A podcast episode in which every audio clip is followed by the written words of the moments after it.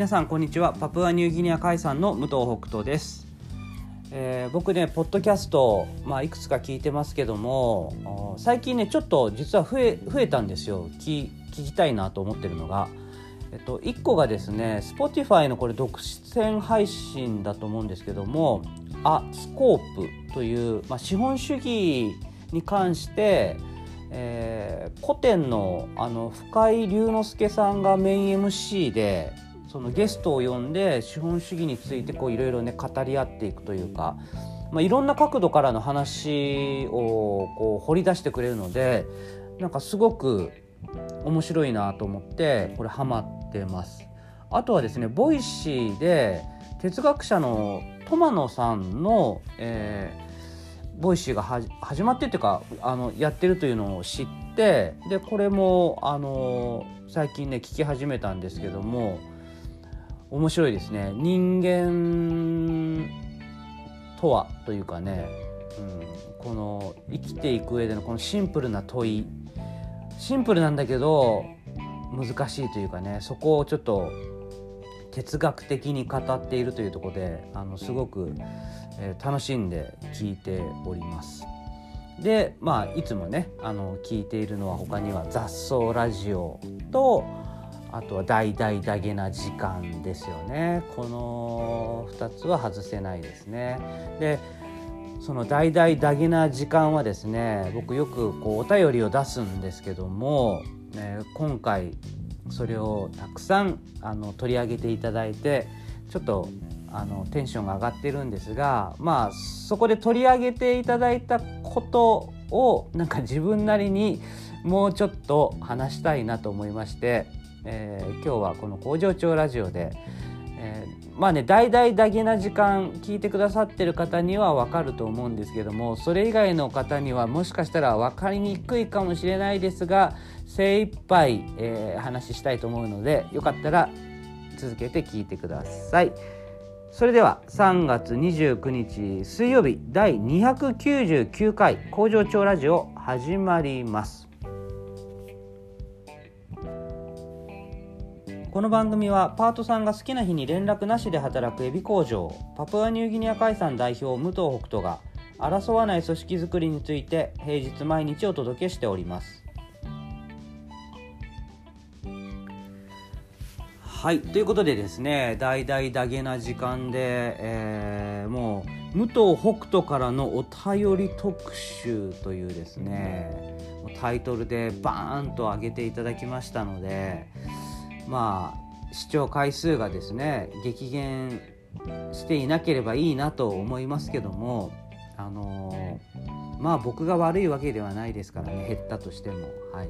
僕はもう好きだからただ 送ってるだけという感じなんですがえっとですねこん、まあ、いくつかあの送ってたんですけどやっぱね大々だけな時間といえば映画ですよね、うん、映画についてのレビューというかね。えー思ってることをガンガンとあの語ってくれますので結構ね僕参考にさせてもらっていてあの昔ねすごい映画好きだったんですよ。ほんと小学生ぐらいの時から結構まあ親もね映画を結構見る人だったのであの見てたんですけどもなんかいつの間にかねあんまり見なくなってて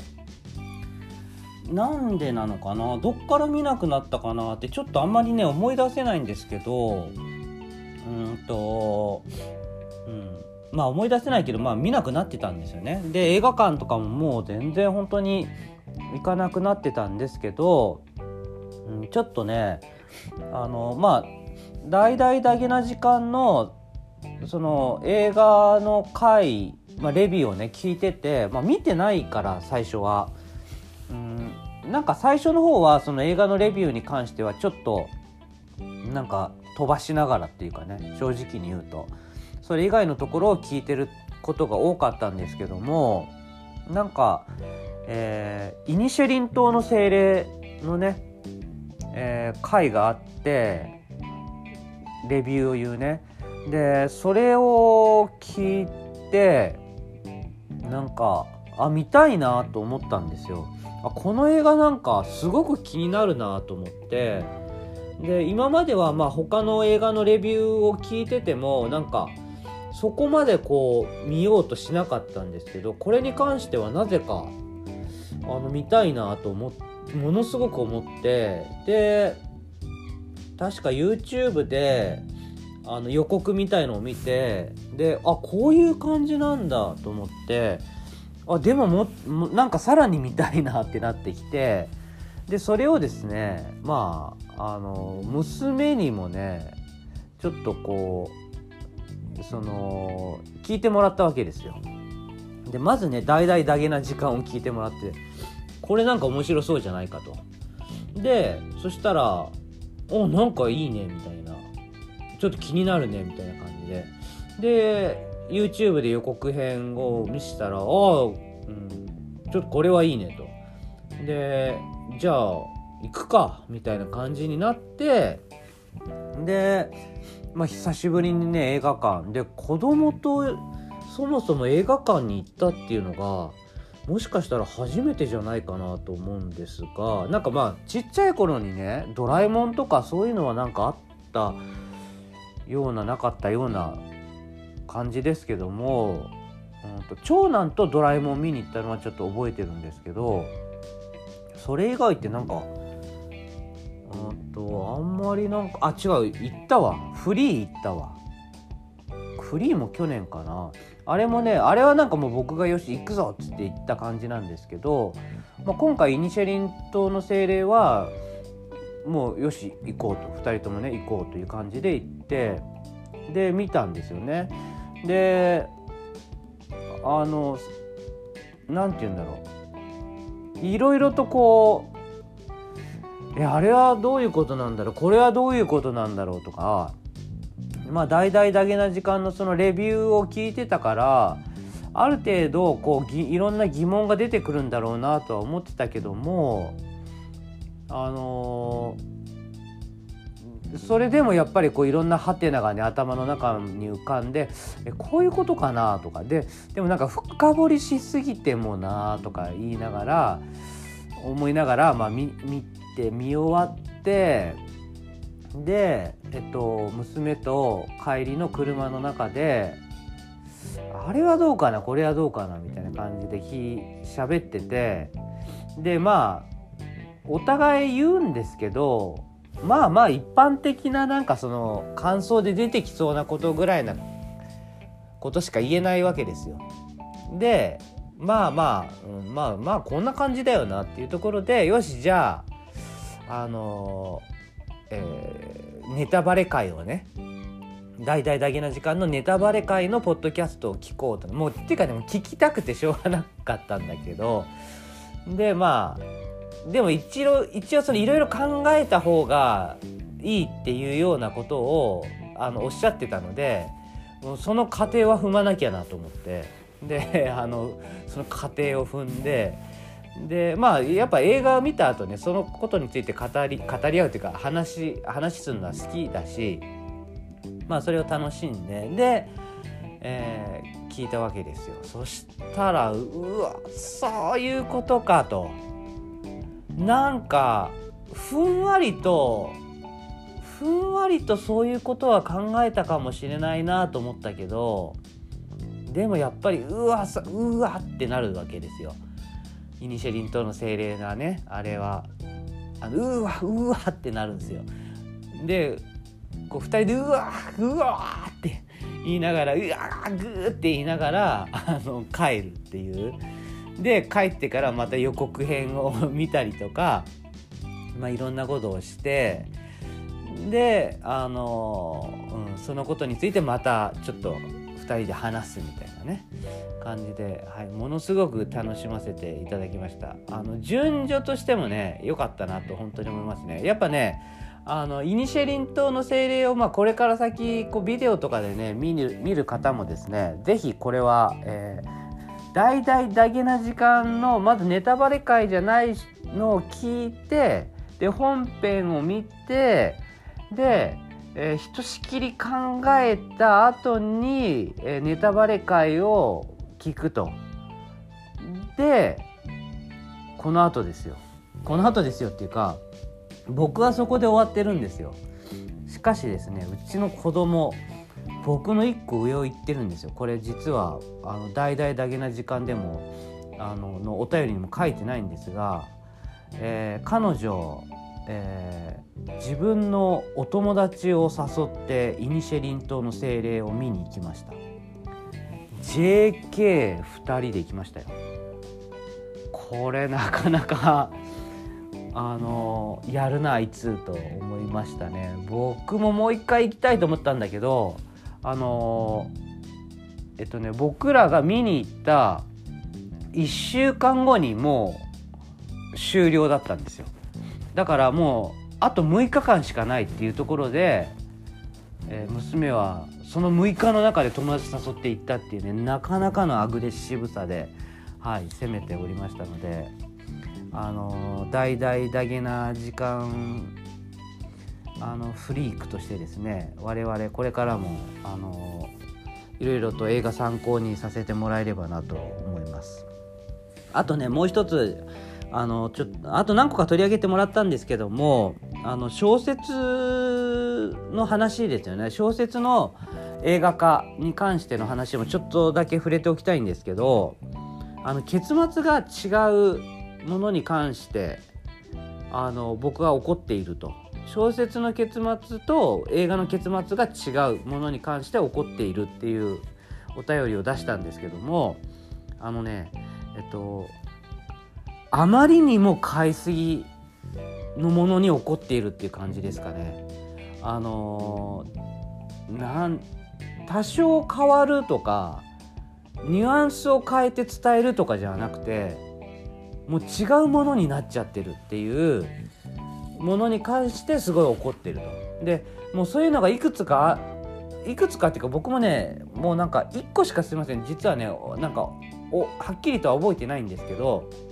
もうそれのインパクトが強すぎてああもうこんな苦しい思いするんだったら